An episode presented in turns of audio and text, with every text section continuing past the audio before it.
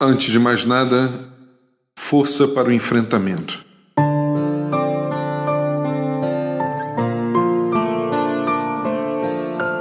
Por mais que você queira adiar, haverá um momento em que o enfrentamento deverá acontecer.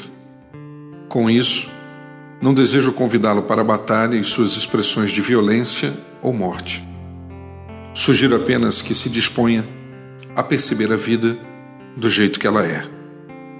Enfrentar significa encarar o que está adiante e procurar maneiras abertas e verdadeiras para a resolução de conflitos.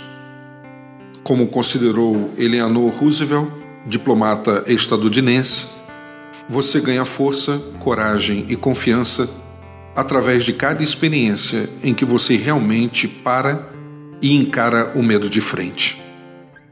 Se você necessita de força para esta tarefa, Pare, reflita e ore aos céus.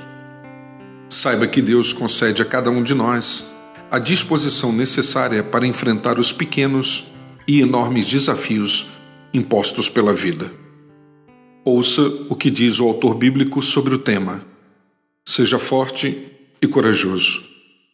Não tenha medo e não se apavore, porquanto Deus está contigo por onde quer que você ande.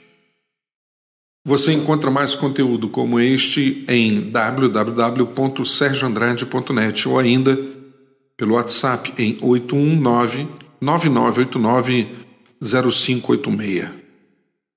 Que Deus conceda a você e a todos nós força para o enfrentamento.